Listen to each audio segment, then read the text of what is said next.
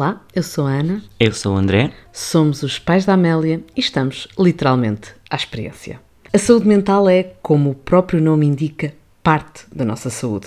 Convictos disto e do quanto o desafio da parentalidade pode representar também um teste à nossa saúde mental, vamos ter três episódios dedicados a este mesmo tema, com três profissionais distintas, mas de áreas que se complementam. Foi maravilhoso sentir essa certeza em todas as conversas. Como já tivemos a oportunidade de partilhar convosco, sentimos os primeiros meses de Amélia de uma forma muito estranha.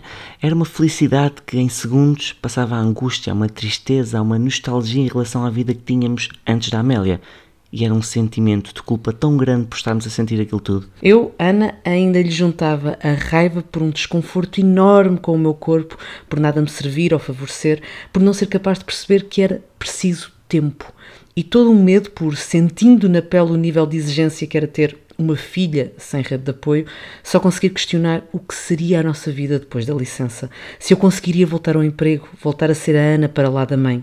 Quase três anos depois, não tenho dúvidas. Tudo isto condicionou a ligação com a Amélia e dificultou muito a integração do papel de mãe, da mudança de vida que estava a acontecer. Perdi tempo. Perdemos tempo. Gastei demasiado tempo nosso a lamentar ter tomado a decisão de ser mãe e de não ser capaz de cumprir a missão.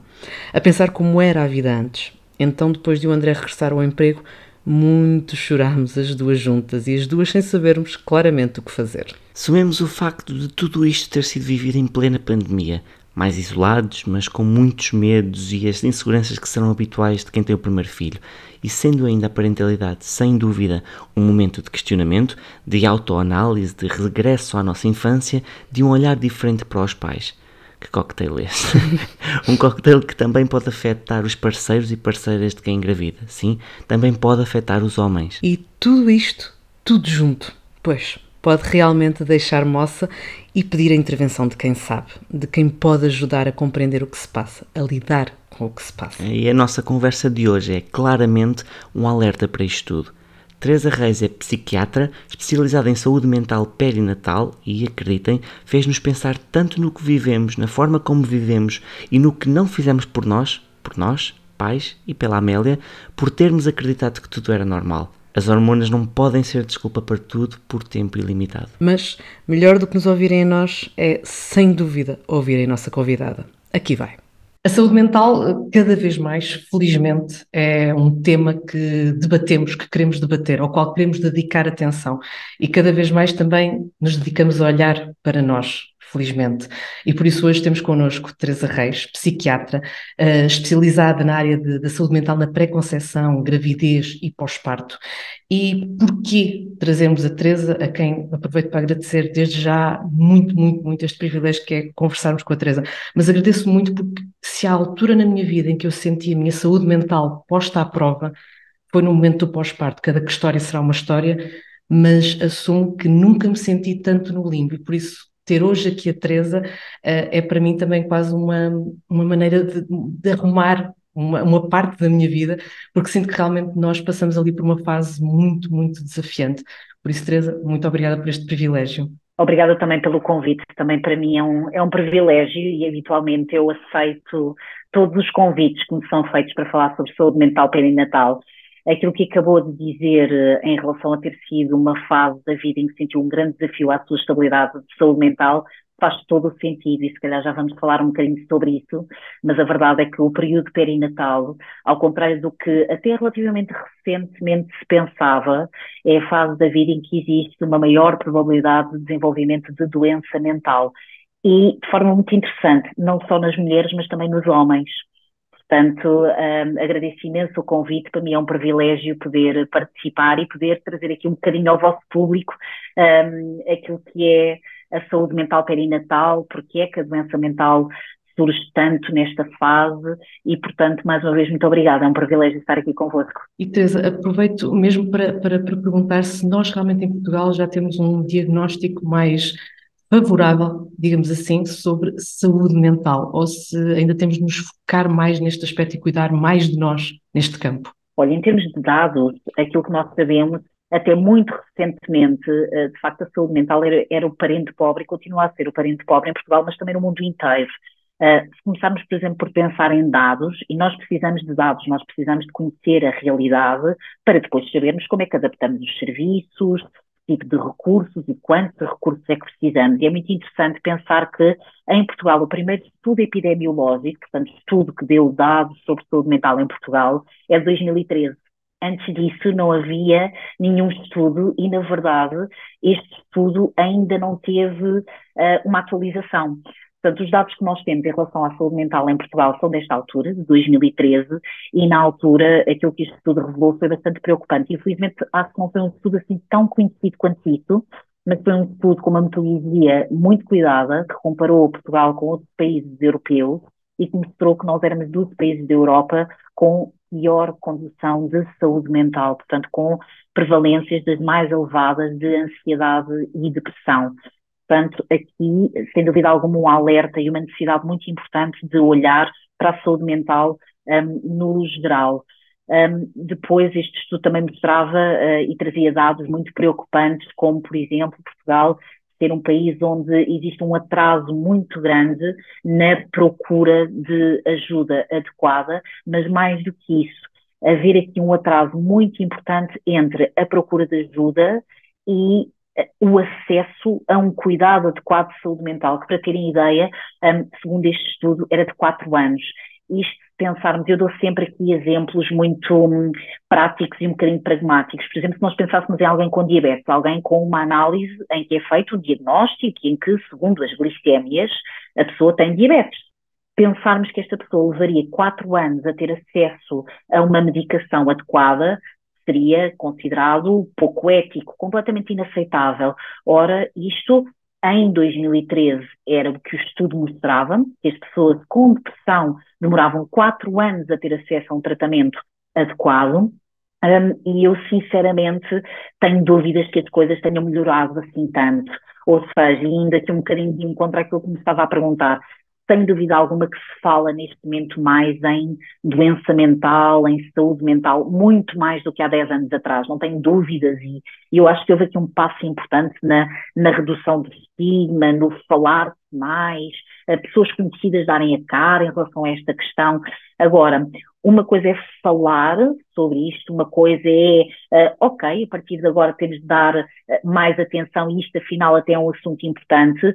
Outra coisa é o verdadeiro acesso a melhores cuidados, é verdadeiramente haver aqui um, uma, um, um, acesso atempado uh, e, um, e, portanto, não, não passar só da palavra, não é? Portanto, sim, eu sei que há doença mental, isto é uma coisa, outra coisa é eu acho que tenho doença mental, eu preciso de ajuda e tenho acesso a esta ajuda rapidamente. E em relação a isto, eu tenho alguma dúvida também, enfim, a investigação que fiz no meu doutoramento, enfim, toda, e também a prática clínica que vou tendo, não é? Porque estou num serviço público, num hospital público, e, um, enfim, o contacto que vou tendo com as pessoas, que são às centenas, um, mostram que se calhar as coisas neste aspecto talvez não tenham mudado assim tanto e precisam.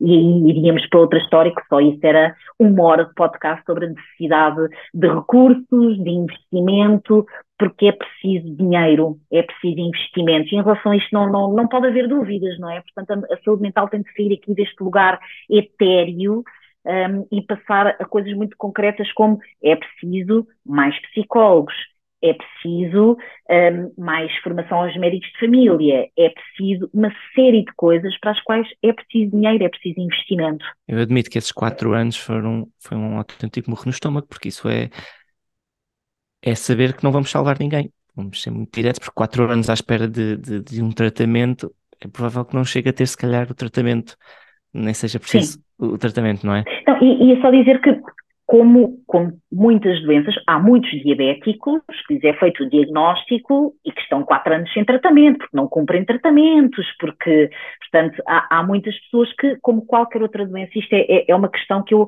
e, e, que ainda noto que as pessoas hesitam um bocadinho e, ok, mas se calhar não é bem assim porque porque é doença mental. Não, não, é exatamente assim, doença é doença.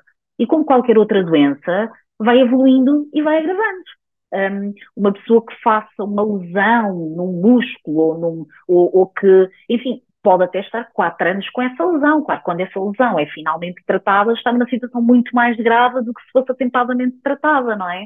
Um, que... E é muito isto que nós, que nós assistimos, não é? Pessoas que claramente temos a noção que se fossem apanhadas mais cedo, o tratamento era muito mais fácil e o impacto na sua vida um, seria muito menor. E aqui, no período perinatal, e, e, por isso é que, é que, é que esta área me interessa também tanto e me, me apaixona tanto, não estamos a falar só da saúde mental das mulheres, estamos a falar muito da saúde mental do filho, e eu sei que alguns desses dados que eu vou trazendo acabam por vezes até por ser um bocadinho incómodos, e obviamente que eu não os trago de todo numa perspectiva de culpa, mas a verdade é que nós sabemos que filhos de pessoas com doença mental não tratada têm uma probabilidade muito mais elevada do que a população em geral deles próprios virem a desenvolver doença.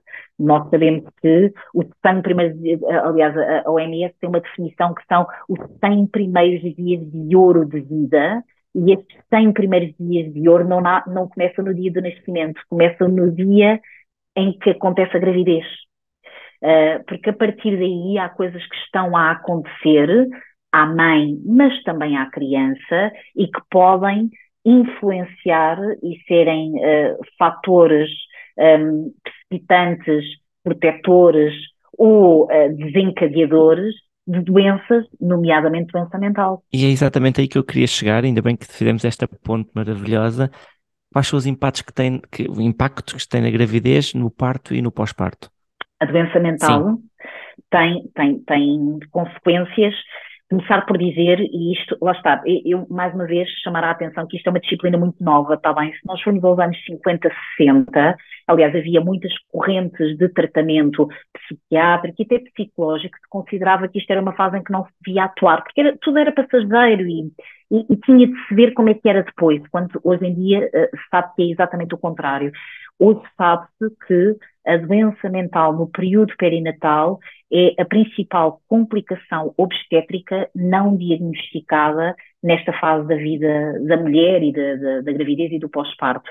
Portanto, há consequências a nível físico e emocional, não só na mãe, como no bebê. Por exemplo, mulheres com depressão têm um maior risco de parto pré-termo, têm um maior risco de perda estacional, têm maior risco, o bebê tem maior risco de baixo peso ao nascer. Portanto, nós não estamos aqui só a falar de consequências, e eu já vou falar dessas, consequências emocionais, estamos a, a, a falar de consequências físicas. É uma doença que vai ter consequências no próprio desenvolvimento da gravidez. Depois, são muito conhecidas também as consequências em termos do desenvolvimento emocional e neurocognitivo do bebê, nomeadamente, um, por exemplo, um, alterações da linguagem, um, que podem parecer, mas porquê alterações da linguagem? Hum, uma das razões e uma das formas de pensarmos de uma maneira uh, muito fácil é mães deprimidas não vão falar com o seu bebê, ou vão falar menos com o seu bebê, não vão cantar para o seu bebê. Uma, uma pessoa que está deprimida não canta à partida, não é? A não ser que esteja a chorar e a cantar, muitas vezes acontece, não é? E isto pode fazer, por exemplo, com que os bebés tenham mais dificuldade em adquirir a linguagem, porque os bebés adquirem a linguagem mimetizando as primeiras linguagens do palrar, mimetizando a linguagem da mãe. Portanto, há consequências físicas, emocionais, neurocognitivas no próprio bebê e também na mãe, porque obviamente é uma fase que se há fase em que ninguém gostaria de ficar doente, é nesta fase, não é? Obviamente os pais gostariam de estar e querem estar no seu melhor, aliás, há uma, exigência enorme externa, mas também interna, não é? De uh, caramba, nesta fase é que não se vai falhar.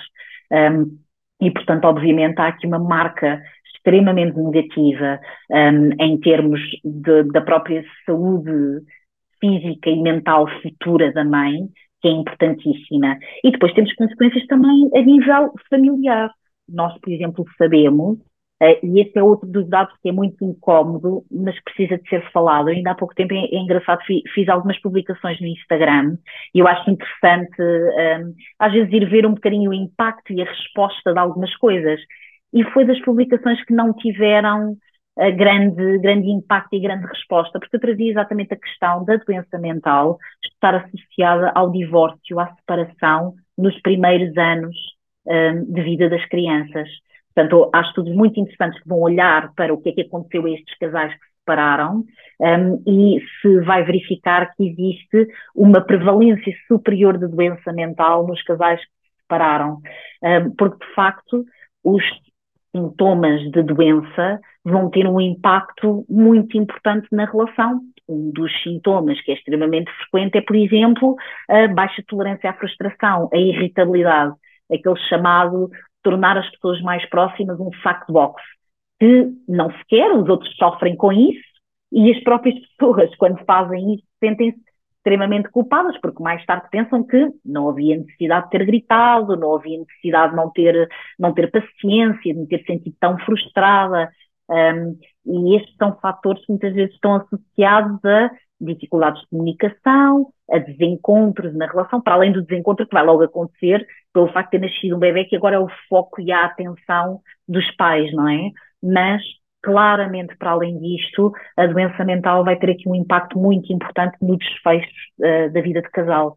E, portanto, em termos de consequências, realmente não poderia haver maior impacto. Lá está, é na mãe, é no bebê, é no marido, é na família em construção, como eu muitas vezes digo, um, e por isso mesmo se a área da saúde mental em que deveria haver um investimento e uma maior atenção uh, e uma luta enorme contra o estigma é, sem dúvida alguma, a doença mental que ocorre na pré-conceição, na gravidez e no pós-parto, além de muitas outras, enfim, eu agora ficava aqui uma hora só a falar de, desta questão da, das consequências, por exemplo, a amamentação. Não, porque é isso, Teresa, porque a Teresa tocou numa, num, num, aspecto que, que, é, um, é um tempo, é um período na nossa vida em que não é suposto estarmos tristes em que não é aceito socialmente que estejamos tristes ou que possamos estar desiludidos ou frustrados ou com saudades, por exemplo, do, do, do tempo antes. Não é, não é.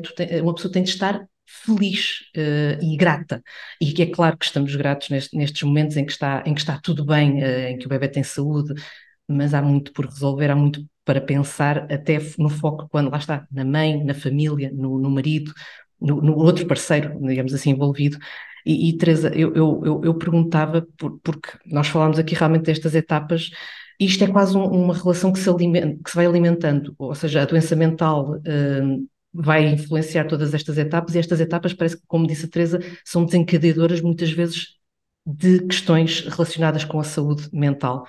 E outra, Teresa, há, há, há, dois conceitos que eu ouvi muito ao longo deste percurso, que é a depressão pós-parto e os baby blues. E, e, e, e, em que, muitas vezes, qual é, qual é que é a diferença? Onde é que está o momento em que eu percebo, não, se calhar isto não é só um baby blue, já estou numa outra etapa em que realmente posso precisar de mais ajuda, Teresa. É fácil perceber, é fácil nós próprios percebermos, ou se calhar às vezes tem de ser alguém de fora a, a identificar eu acho que eu sou muito apologista das pessoas conhecem-se melhor elas próprias do que, do que ninguém outro, não é?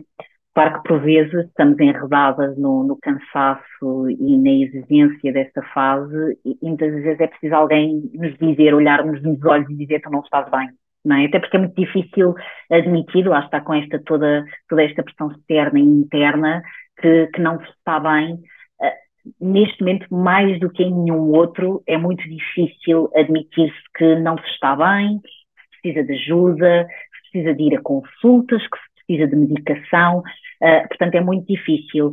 Mas realmente os baby blues e, e a depressão pós-parto, e, e, muitas vezes eu vejo isso mesmo por profissionais de saúde a darem aqui um, uma, uma interpretação muito lata aos baby blues, quando os baby blues uh, e, e, lá está, para mim é fácil, mas porque sou especialista, obviamente, portanto não, não tem de ser assim tão fácil. E à partida, quando há dúvida, as pessoas devem perguntar, devem ir ao seu médico de família, devem falar com o seu enfermeiro. Uh, muitas vezes as pessoas, e, e, e no pós-parto, felizmente, e, realmente o nosso SNS, uh, aí o nosso SNS não falha, que é na saúde infantil no primeiro ano da criança.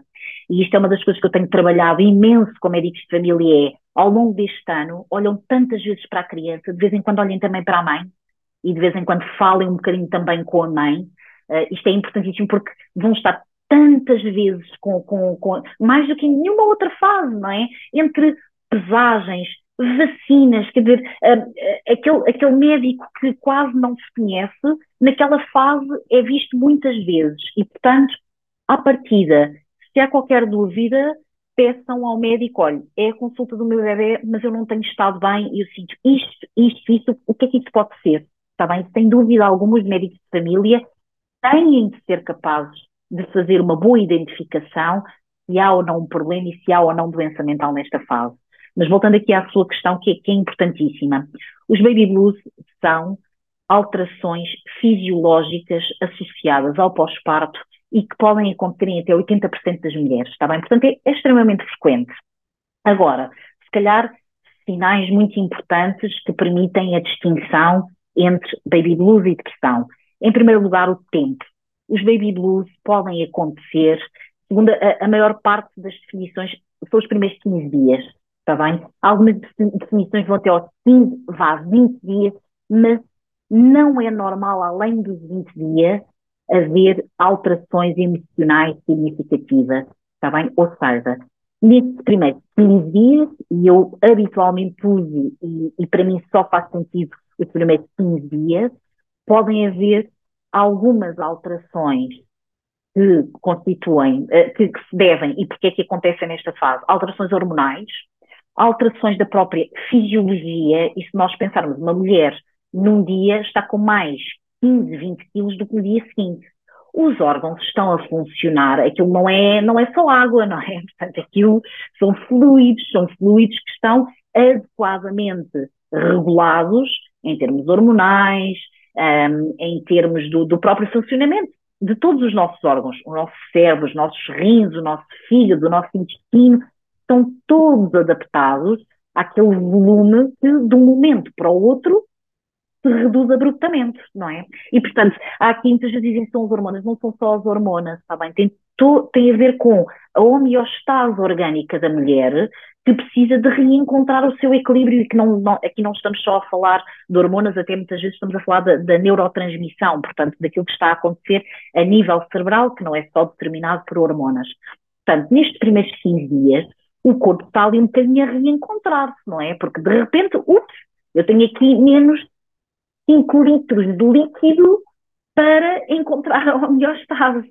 Portanto, nesses 15 dias é muito frequente, lá está em 80% das mulheres, haver uma flutuação do humor, portanto, as mulheres estão muito bem e de repente estão muito mal, irritabilidade, alteração do padrão de sono, também muito associado à adequação e adaptação ao sono do bebê, um, mas muitas das vezes há aqui um truque que, mais uma vez, vale o que vale, não será assim em todas as situações, as mulheres de base estão bem.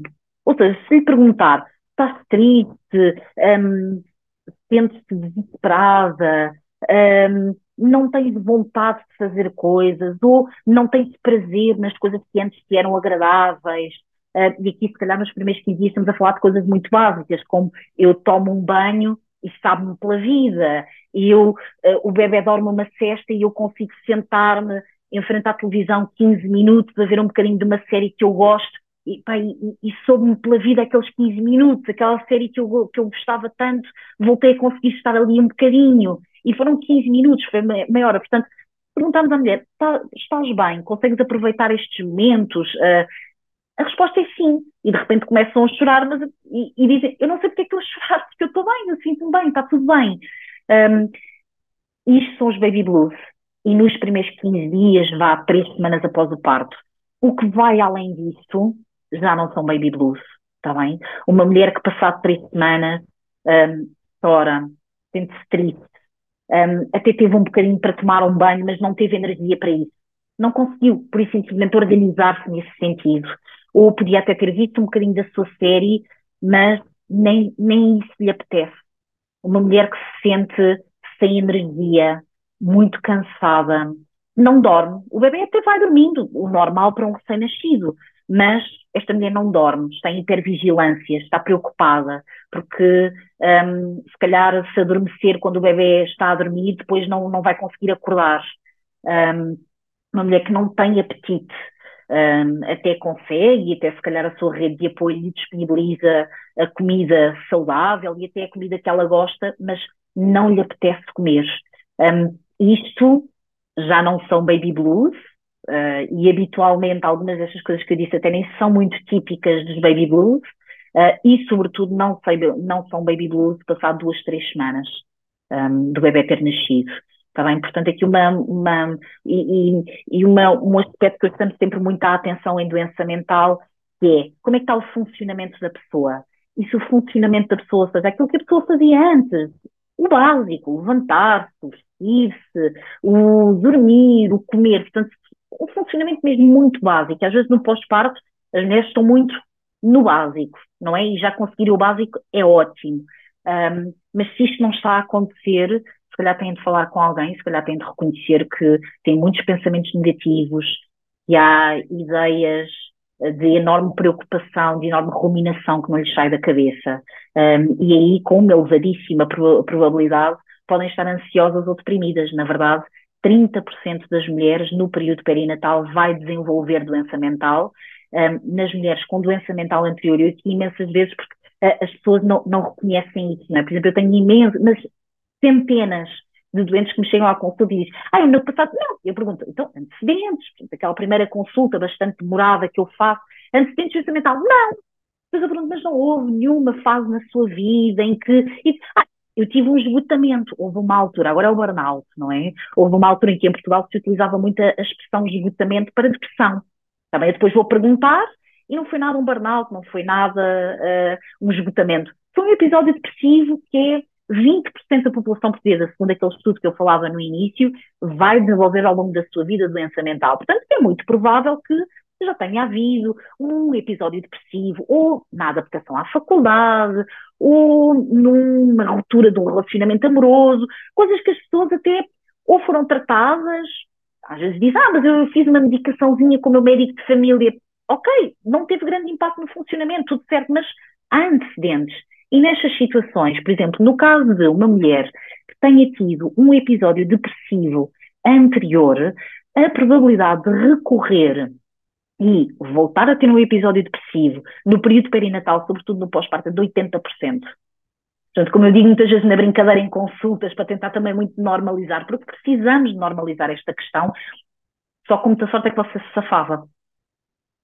E temos de ver isto com alguma ligeireza, porque há tratamento, há medicação e as mulheres têm direito a sentir-se bem nesta fase sobretudo por elas, e em primeiro lugar por elas, está bem, mas também pelo seu bebê, que muitas das vezes foi extremamente desejado, idealizado, pelo seu companheiro ou companheira de vida, um, com quem, obviamente, também idealizaram ter uma fase, que esta fase fosse uma fase de, um, de estabilidade, de cumprimento de expectativas de casal, e, portanto, as pessoas têm direito a sentir-se bem. No outro dia alguém me ouvia a dizer isto e dizia, você é uma feminista. Eu não, não, eu sou pelo bem-estar, se calhar sim, acho que sim, é, porque infelizmente ainda há muito esta associação de é normal as mulheres sofrerem nesta fase, um, mas, mas, mas de todo não se trata de uma questão feminista, trata-se de uma questão de saúde pública, na verdade.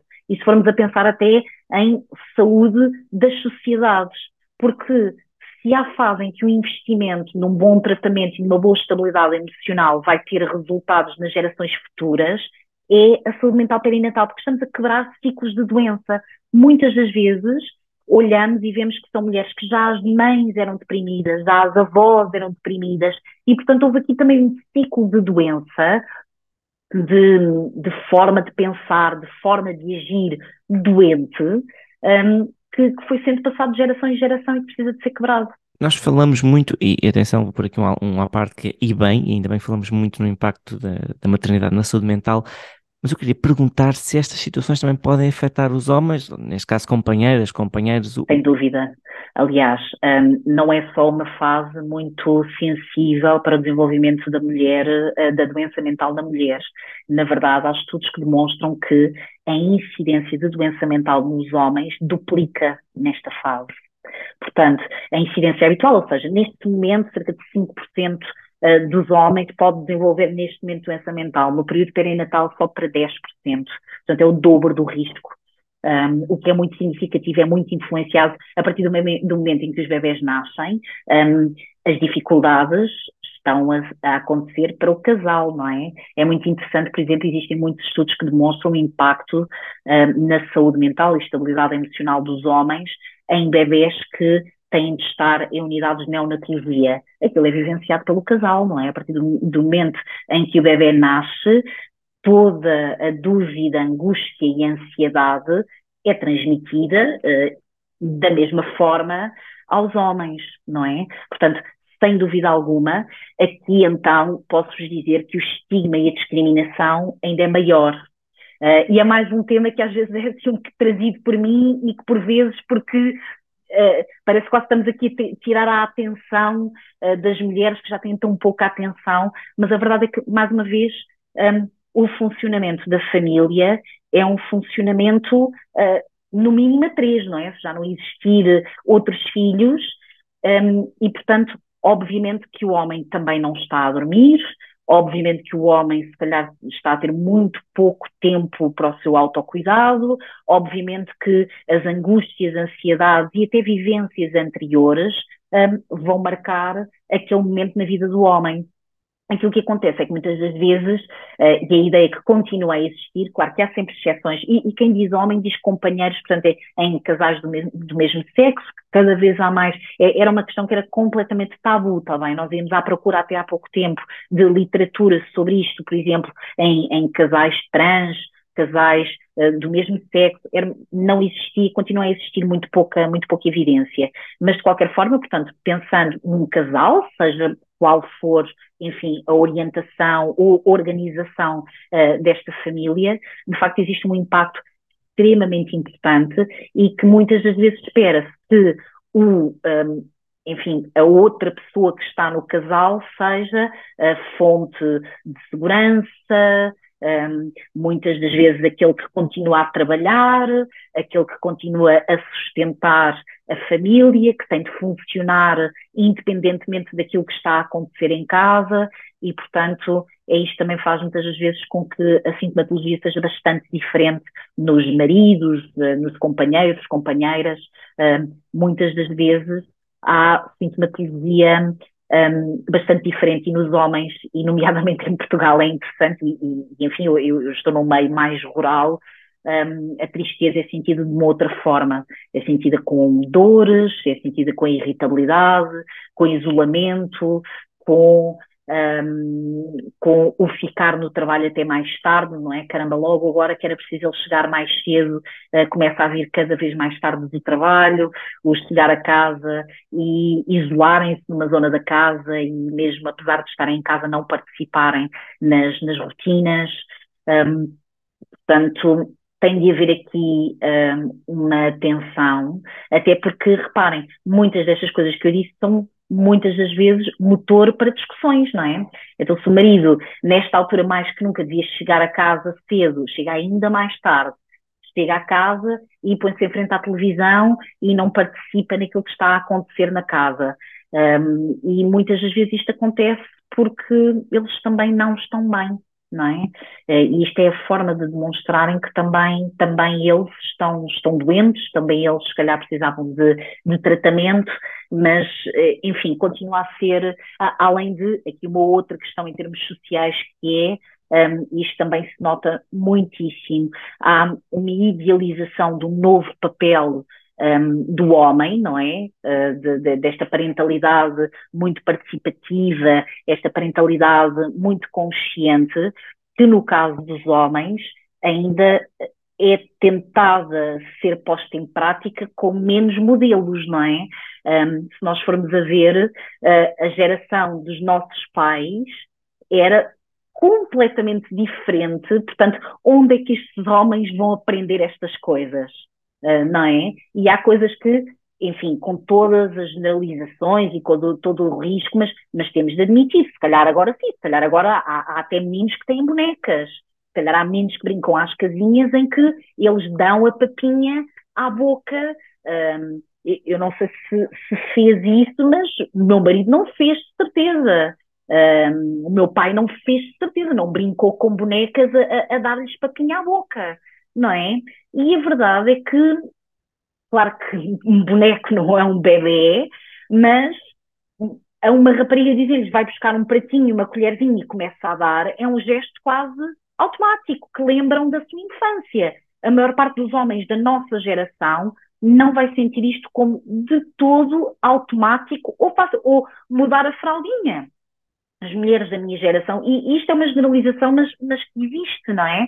Um, todas nós tínhamos uma boneca a quem mudávamos as fraldas. Eu duvido, o meu marido nunca teve. Eu às vezes dou, dou um exemplo para, para, também não estar a generalizar. O meu marido nunca teve uma boneca ou um boneco a que mudasse a fralda, não é? Um, Até porque o pai dele ele conta que nunca mudou fraldas. Até porque nós também, homens, não recebíamos esse, essas, uma boneca, também não nos davam, portanto nunca, vi, nunca houvesse esse historial, claro. No fundo, no fundo parece que estamos sempre a lutar contra rótulos.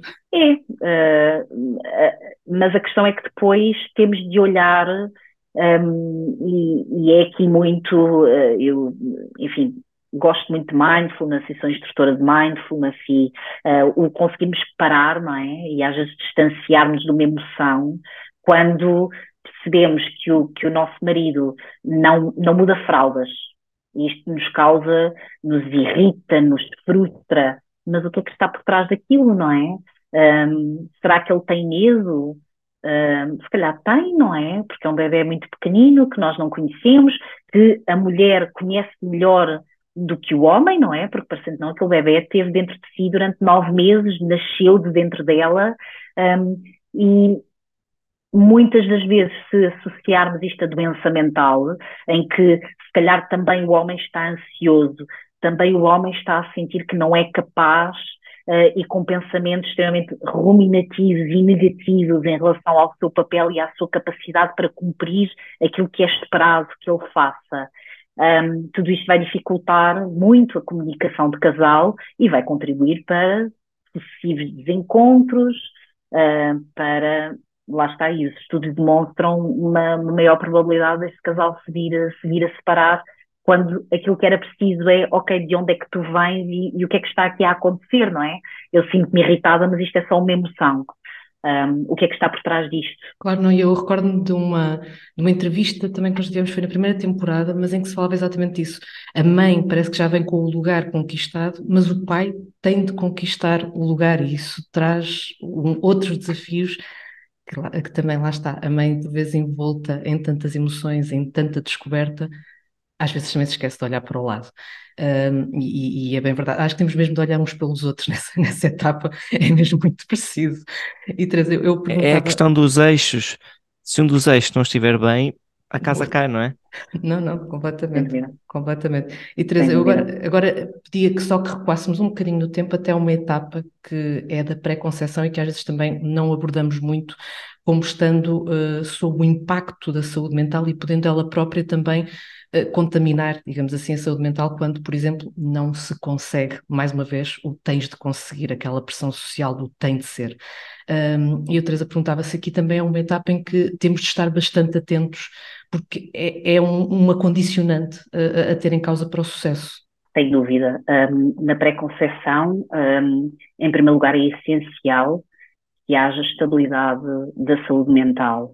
E aqui, se calhar, aproveitar para fazer um alerta que continuo mais uma vez a ver isto acontecer, e, e é nessas alturas que eu sinto que há muita coisa que ainda precisava de mudar ainda, e ainda não mudou, que é uh, ver as pessoas a pararem medicação, portanto, pessoas que muitas vezes fazem medicações muito simples, muito tranquilas, que já fazem há algum tempo, mas que são medicações que, à partida, tinham indicação de continuar mais ainda tendo em conta que vai haver uma probabilidade elevadíssima de haver uma recorrência da doença. Portanto, a medicação não deve ser parada no período pré-concepcional. Portanto, se calhar isto aqui é uma, e, e se calhar dando aqui coisas muito básicas, não é, que podem eventualmente ser úteis, quem está a fazer medicação, salvo exceções, obviamente, mas isso aqui deve haver uma boa avaliação, um, devem ser mantidas. Portanto, se calhar o, o, a primeira indicação seria havendo antecedentes ou havendo alguma problemática de saúde mental,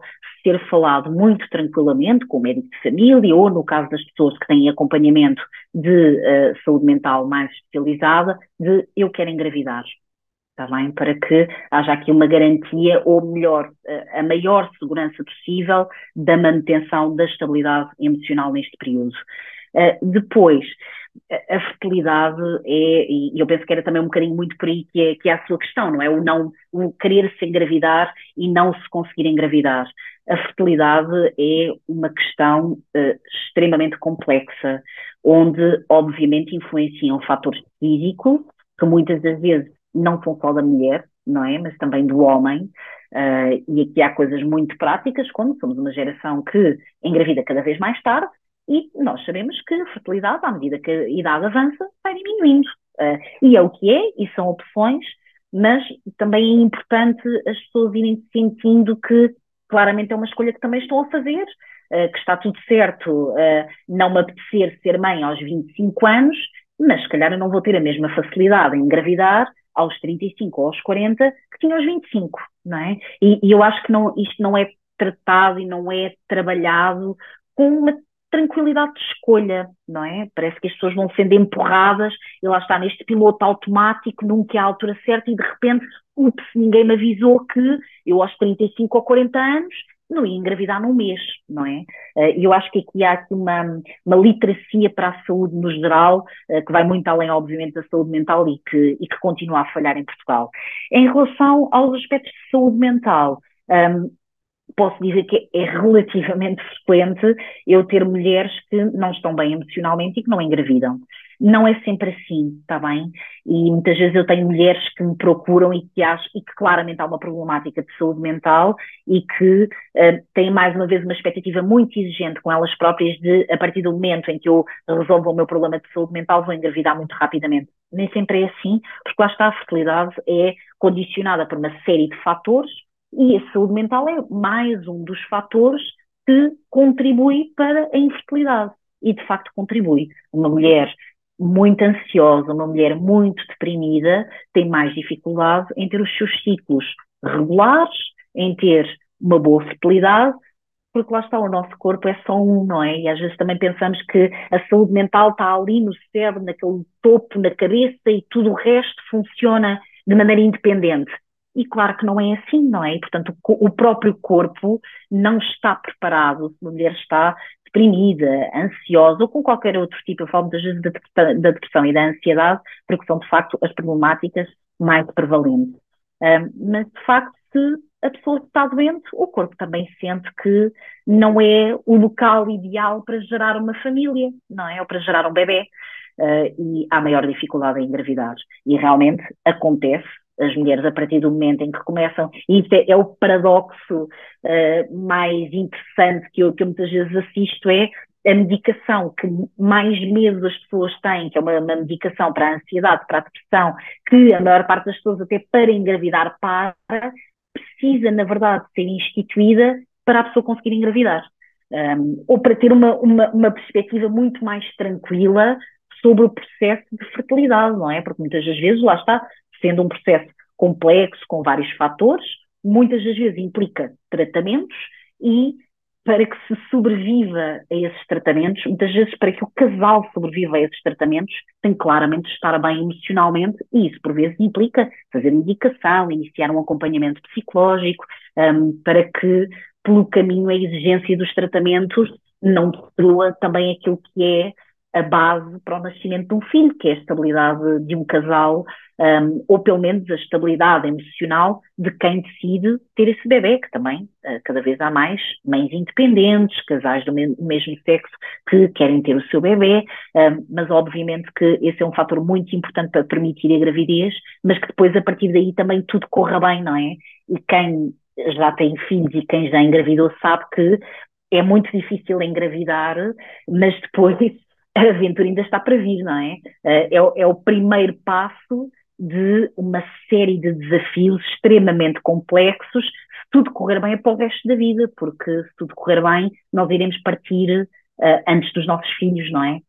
Uh, e, portanto, realmente é um aspecto muito importante na pré-conceição, um, ehm, que muitas das vezes precisa de ser acautelado para haver uma gravidez, um, mas como em todas as fases. Por exemplo, na perda gestacional é importantíssimo muitas vezes, porque passam por processos muito complexos de fertilidade, e eu tenho muitos casos nesta situação, aliás, é, é um fator de risco, um fator precipitante de doença mental no período perinatal, são processos complexos de fertilidade e processos de perda gestacional. porque muitas das vezes as pessoas pensam que engravidou e a partir daqui é o céu. Não, não é?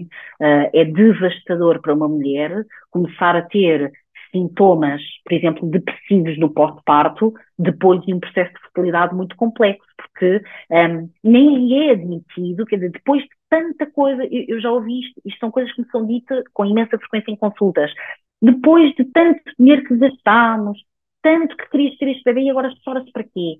Um, o bebê está bem, tu estás bem, não tens nada que chorar, portanto, é, é são ditas verdadeiras violências verbais pelas famílias, não é?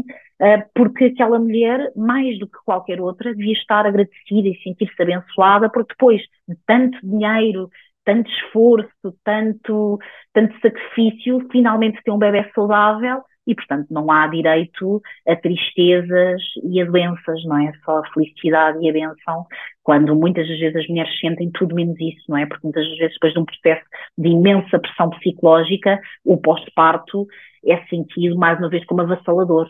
Agora tudo devia estar resolvido, mas agora muitos outros problemas começam, não é? Muitos outros desafios começam. Teresa, infelizmente estamos a chegar ao fim, e eu digo infelizmente porque este tema é demasiado importante e esta conversa está a ser demasiado boa para termos de parar de fazer perguntas, porque por nós, por mim e pela Ana, continuávamos aqui o dia todo a perguntar.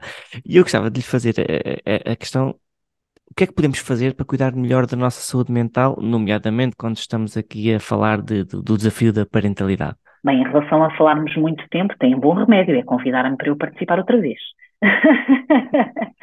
em Combinado. Relação, em relação à pergunta que me acabou de fazer, um, eu podia dizer, uh, e realmente, ultimamente tenho dado por mim a ser chamada a atenção, e, e, realmente eu também estou nas redes sociais, não é? Portanto, vejo muitas pessoas a apelar à promoção da saúde mental com fazer mais coisas, não é? Portanto, não te sentes bem, vai caminhar, tens de, tens de. Uma pessoa que está doente não consegue nada, não é? Uma pessoa que está doente, muitas das vezes, mal consegue organizar-se para sobreviver àquele dia quanto mais um, meter mais coisas, não é? E, e isto acho que é um, um, um, conceito que eu ultimamente tenho falado muito e que acho que é extremamente importante, não é? E que realmente, se calhar, têm mesmo de ser os profissionais de saúde a, a trazerem isto, não é? Tens de, te, tens de te pôr bem e tens de ser ajudada a ficares bem, porque, claro que uma coisa são um, ajudas de organização do dia a dia, suporte, tudo isso é importantíssimo e pode uh, constituir como um fator de bom prognóstico e até preventivo de doença mental. Mas quando há doença mental instituída, tem de haver um diagnóstico e tem de haver um acesso a tratamento, está bem? Portanto, mais do que se calhar trazer aqui coisas que se calhar já vos disseram noutros podcasts, gostava se calhar aqui de sugerir que, sem dúvida alguma, aquilo que precisa de ser feito em relação ao cuidado da saúde mental em Portugal é começarem a haver rastreios de saúde mental. Assim como um, isto é, é eu peraí, agora já fiz tantas vezes este, no início quando faço assim apresentações, muitas vezes convidam-me ou médicos de família, ou obstetras, ou pediatras, eu vou sempre acho extremamente importante, e até porque reparem, a questão da doença mental no período perinatal não é uma questão da psiquiatria, é uma questão do obstetra, porque, eh, quer dizer, as pessoas quando chegam a mim já chegam passado muito tempo, não é? Ou, e ainda bem, porque eu tô, eu tô, os psiquiatras deviam estar guardados para as coisas mais graves, não é? Um, estas mulheres estão com o médico de família, que vêm no primeiro ano do seu bebê, não sei se seis a dez vezes. Uh, isto fora, se o bebê tiver, basta o bebê ter aquelas questões do peso, e se calhar durante três meses vê, enfermeira e podem estar com o médico de família quase todas as semanas, não é? Um, Portanto, é um problema do obstetra, que vê esta mulher com muita frequência na gravidez. É uma questão, se calhar, das enfermeiras que fazem preparação para o parto. É uma questão do pediatra, que no primeiro ano do bebê também está muitas vezes com aquela mãe. E, eh, como eu estava a dizer, muitas das vezes eu nestas apresentações eu trago uma provocação que é logo no primeiro slide. Pergunto se sabem qual é a prevalência de gravidez, uh, uh, peço desculpa, de diabetes na gravidez. E quando estou com médicos e com profissionais de, de, de, do parto, sabem, ai, 5 a 6%. Um, ah, e, e, e, hipertensão, todas as mulheres que vão a uma, a uma consulta durante a gravidez, ah, hipertensão também, 5, 6%. Então, e doença mental? 30%. Não é? Uh, e porque é que cada vez que eu vou a uma consulta durante a gravidez me medem a tensão arterial? Porque é que todas as mulheres, mesmo as de baixíssimo risco, têm de fazer a PTGO, portanto aquele teste que as mulheres têm de fazer por volta de, das 20 e tal semanas para saber se há diabetes, mesmo quando as mulheres não há história de família, não há, ainda assim as mulheres têm de fazer a, a PTGO e é quase um crime uma pessoa dizer que não quer fazer a, a, a PTGO. Ok. Um, quando o, o, risco é, é baixíssimo, é de 5 a 6%, então numa mulher que não tenha historial, nem familiar, uma mulher que não seja obesa, portanto, a probabilidade daquela mulher ter uma alteração naquela é baixíssima. No entanto, este teste é feito e ninguém passa um rastreio de saúde mental.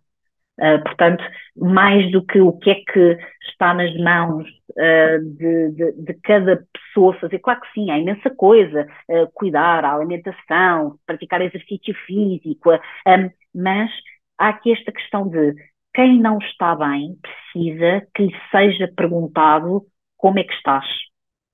E isto tem de ser feito através de rastreios que, noutros países, são feitos pelo menos três vezes na gravidez, uma vez em cada trimestre, e pelo menos duas a três vezes no pós-parto. Eu, sinceramente, o único local em Portugal onde, neste momento, eu saiba, claro que eu não conheço tudo, mas o único local em Portugal onde isto neste momento é feito é no meu programa que eu faço no Hospital de Évora, em que as mulheres, cada vez que vêm a uma consulta de obstetrícia no hospital público, todas são rastreadas, às alturas já não podem ver, porque depois vêm mais vezes às consultas, eu, é, aquilo é por, é para não, nós preferimos isto do que deixar escapar. Portanto, elas respondem sempre a um questionário, a uma escala de autopreenchimento, que se estiverem acima do, do, do, do, do ponto de corte, são questionadas o que é que se passa consigo, porque as escalas não são, uh, são escalas de rastreio, não são escalas diagnósticas, não é? Mas é, é essencial, são escalas um, eh, pode parecer ridículo, mas são escalas de autopreenchimento com sete itens, dez itens. Um, aquilo demora, não sei se um minuto a verificarmos se há ali algum problema. E, e, e, nós apercebemos muito rapidamente, nós, qualquer profissional de saúde, está bem? Um enfermeiro, uh, não, não estamos só a falar de médicos, muito menos só de médicos psiquiatras. Estamos a falar aqui de uma responsabilização dos profissionais de saúde e de um empoderamento e de um apoderamento, na verdade, dos médicos, dos médicos, dos médicos, dos profissionais de saúde têm de fazer em relação à saúde mental perinatal. Tem de se perguntar, uma mulher muito provavelmente não vai expressar com profissionais de saúde sem lhe ser perguntado como é que se está a sentir a sua tristeza, a sua sensação de incapacidade, a sua preocupação, os seus pensamentos ruminativos, tem de lhe ser perguntado. Agora, a quem é perguntado, habitualmente responde. Um, e, portanto, se calhar é, esta é, é, é, a grande medida que eu gostaria que começasse a existir em termos de cuidado de saúde mental em Portugal. Simples rastreios, que na verdade já estão preconizados na DGS, portanto, existem orientações da nossa Direção-Geral de Saúde que indicam que isto já deveria ser feito, mas nós sabemos que na prática não acontece. Portanto, esta seria provavelmente a, a medida uh, de implementação mais ampla e que maior impacto poderia ter na saúde mental uh, no período perinatal. Portanto, começarem a haver rastreios um, eh, aplicados de forma generalizada a todas as pessoas, a todas as mulheres grávidas e no pós-parto, para que pudessem, em primeiro lugar, sabermos que há ali um problema. E, a partir daí, haver um acesso adequado a, a cuidados ou simplesmente maior suporte, porque a doença mental leve a moderada pode ser resolvida com medidas uh, de gestão até relativamente simples, ou até medicações extremamente simples, ou intervenções curtas e simples, uh, para as quais, claro que é preciso existirem uh, recursos, mas, mais uma vez, não conhecermos a realidade, um, nunca vamos saber quantos recursos é que, é que precisamos. Não sei se isto vos faz sentido. Um, Faz, Teresa. Aliás, eh, eu, eu, eu vou terminar uh, simplesmente dizendo que é incrível como é que mudarmos eventualmente, mudarmos não, acrescentarmos uma pergunta ao leque de perguntas que é feito, o bebê dorme bem, quanto é que está o peso do bebê, quantos centímetros tem, se acrescentássemos apenas uh, como é que se sente, como é que está. Uh, essa, essa pergunta parece ter um peso decisivo no futuro daquela pessoa, mas também daquele bebê e daquela família.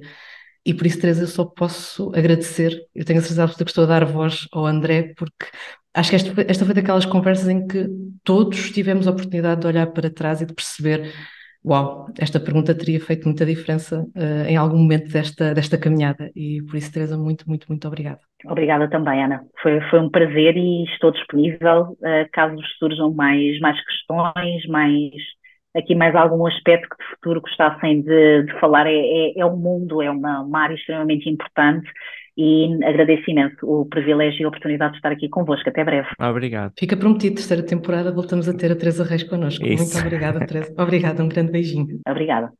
Bem, uma conversa que deixa mesmo alguns, eh, para não dizer muitos, alarmes.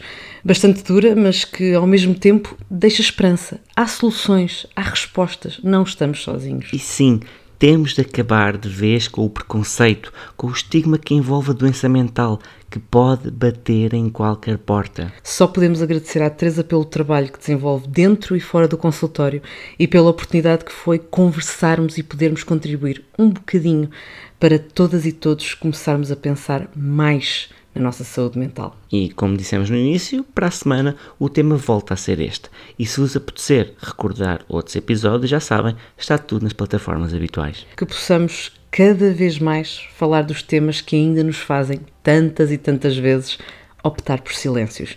É o que temos aprendido nesta experiência que se renova e nunca acaba. Por isso, meus amigos, seremos sempre pais à experiência.